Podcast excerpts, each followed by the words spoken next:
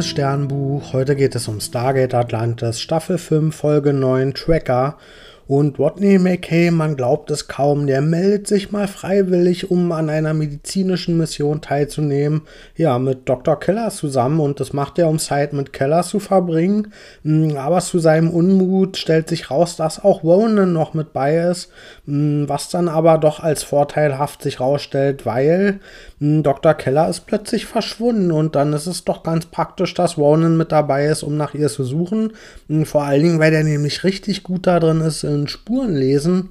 Mm, und aber auch Rodney, der stellt sich hier als hilfreich raus, weil der zum Beispiel Planetenwissen hat. Also er weiß ganz genau, wie der Nachtzyklus ist, wie lange es dunkel ist und wann es wieder hell wird. Also auch Rodney kann hier wertvolle ja, Informationen beisteuern, um eben irgendwie auf diesem Planeten Leute zu finden und eben hier durch die Wälder zu schleichen. Und Schuld für, die, für das Verschwinden von Dr. Keller ist ein Runner, und Wanna sind Leute, wie auch Ronan damals einer war, da machen sich die Rays irgendwie einen Sport draus, die auf verschiedenen Planeten immer mal wieder hm, ja, abzulassen und ja, dann machen die sich da einen Sport draus, die ja wieder einzufangen und dann auch irgendwann zu töten. Und Ronan ist bisher der einzige Runner, hm, der es geschafft hat, ja, vor denen dauerhaft zu fliehen und sich da aus diesem Spiel rauszunehmen, indem er eben seinen Tracker im Hals hat entfernen lassen und ja, jetzt ist hier eben auch ein Runner und der flieht genauso auch vor den Rays.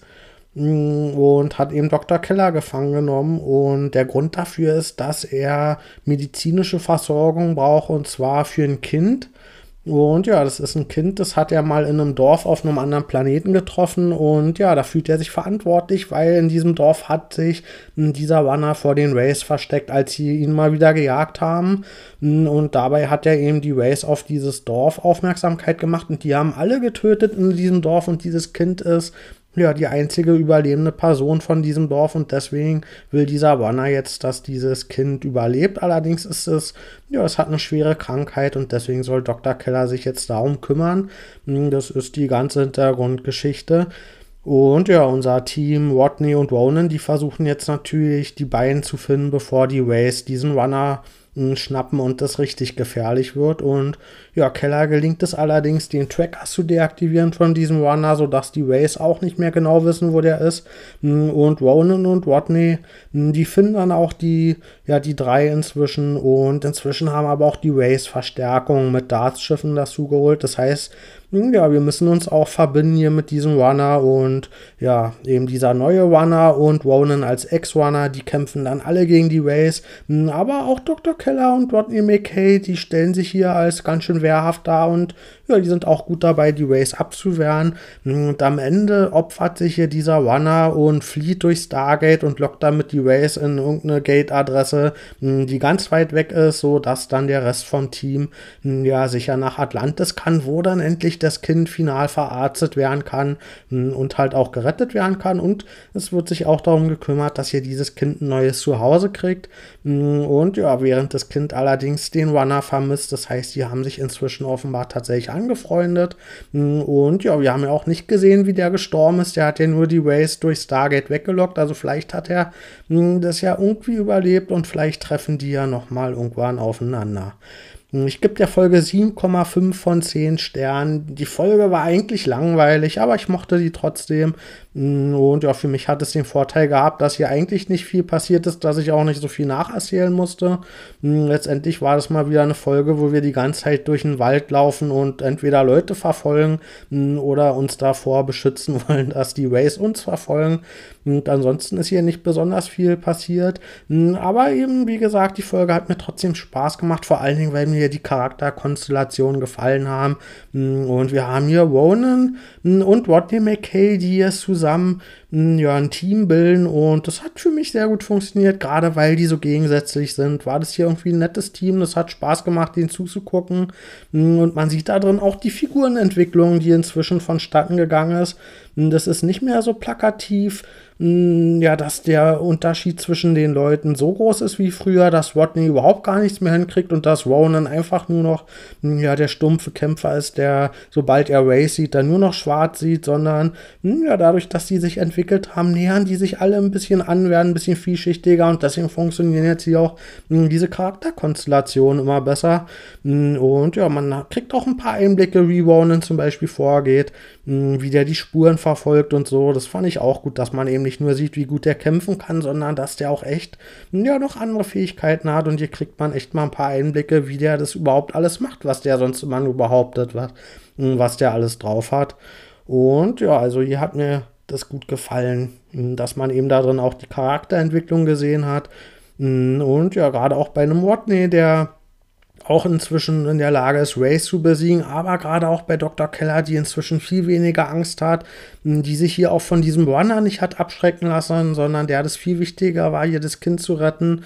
Und ja, das war für mich auch eine Stärke der Folge, dass es im Grunde keine richtig bösen Figuren gab neben den Rays. Und das sage ich ja oft genug. Wir haben ja in diesen Galaxien so große Bedrohung, wir müssen nicht noch Streit innerhalb unserer Gruppen haben, unnötig. Und das hat die Folge hier mal umgesetzt.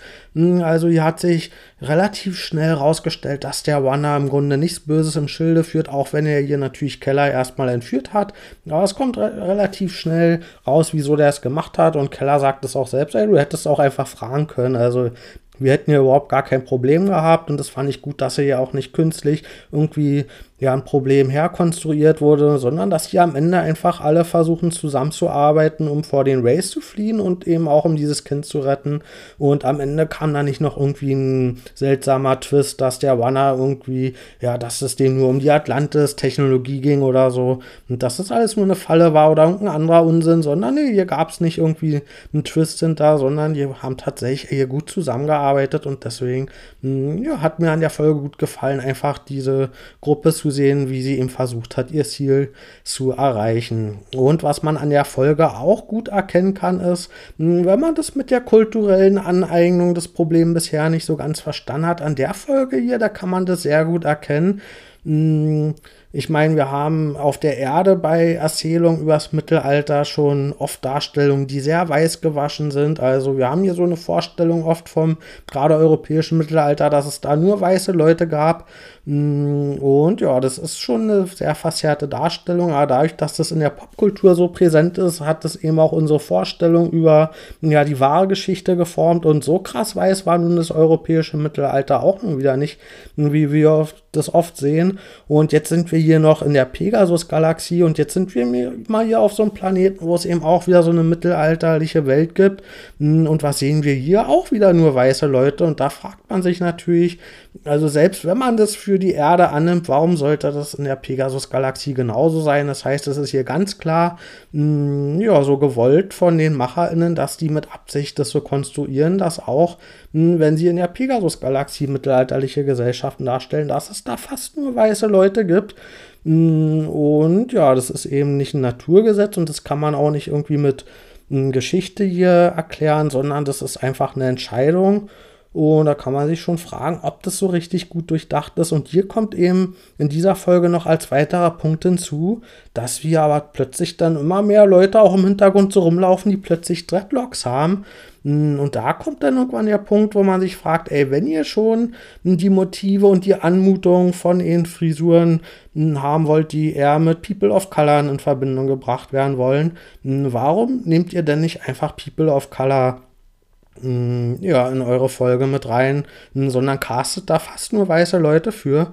Und das ist dann für mich ein Punkt, wo es halt tatsächlich, wo ich verstehen kann, dass Leute irgendwann genervt sind, wenn man hier sieht, was für Verrenkungen unternommen werden, um diese mittelalterliche Gesellschaft weiß zu halten und dann aber trotzdem eben ja verschiedene Motive und Anmutungen, die man eigentlich sonst nicht mit Weißen verbindet, noch reinbringen will und das dann irgendwie mit ja voller Konstruktion, mit sehr viel Hinbiegen, irgendwie das den weißen Leuten noch mh, ja, so überstülpt. Da kann ich schon verstehen, dass wenn man das sieht, dass man dann irgendwann sagt, ja Leute, entweder ihr wollt irgendwie von uns Motive verwenden, dann nimmt halt auch uns als DarstellerInnen oder lasst es halt sein. Aber das hier so m, krass hinzubiegen, da, ja, wie gesagt, da kann ich sehr gut verstehen, dass Leute irgendwann genervt sind, wenn m, eben immer nur m, ja, Optiken und gestalterische Elemente genommen werden von anderen Kulturen, aber nicht die Menschen mit involviert werden in ja, den popkulturellen Darstellungen. Also hier war das für mich mal ein schönes Beispiel, um zu zeigen,